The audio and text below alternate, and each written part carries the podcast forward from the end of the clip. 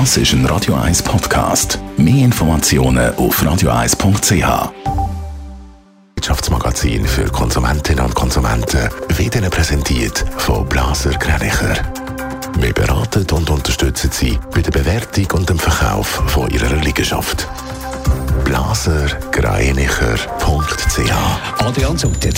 Die Arbeitslosenquote bleibt im Juli unverändert bei 2,8 Prozent. Im Moment sind in der Schweiz gut 128.000 Personen als arbeitslos gemeldet. Im Vergleich zum Juni sind ein bisschen mehr als 20.000 Personen weniger auf der RAF gemeldet.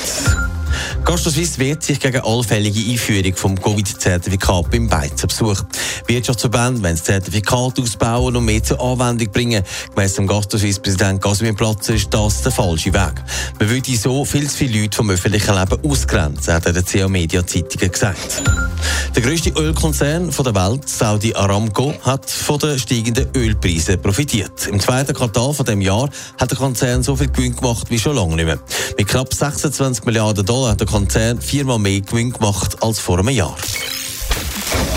Christoph Melder, Präsident von Economy Suisse, hat gestern am einen oder anderen der Sonntag verdorben. Im Sonntagsblick hat er gefordert, dass das Covid-Zertifikat mehr soll angewendet werden und auch, dass Gratistests eben nicht mehr gratis sollen sein. Adrian Sutter, die eine oder andere Branche hat er damit zünftig getroffen.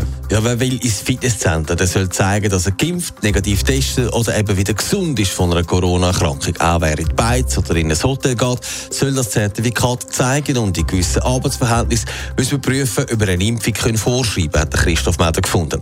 Hoppla, hoppla, hoppla, da ist ein Präsident von Gastro Suisse, im Casimir Platz vermutlich der Morgengipfel gerade aus der Hand geht. Er findet die Forderung nämlich daneben. Gerade auch darum, weil wir so ganz viele Leute dem öffentlichen Leben ausschliessen und das ist faktisch eine Impfpflicht und das geht nicht. Was sagen die Hotel dazu? Ja, dort rümpft man die Nase auf, vor allem auch darum, weil der Chef von Economy Suisse so etwas sagt, ohne dass man mit den Verbänden das abgesprochen hat. Jedes Hotel soll selber schauen, wie es das machen will, aber man lehne die Zertifikatspflicht ab. In der Wirtschaft im Allgemeinen gibt es jetzt vereinzelte Firmen, die von ihren Angestellten das Zertifikat verlangen. Das sind aber die Ausnahmen. Auch der Gesundheitsminister Alain Berset hat gefunden, eine Ausweitung vom Zertifikat sei wenn überhaupt nur im Maß möglich. Netto, das Radio 1 Wirtschaftsmagazin für Konsumentinnen und Konsumenten.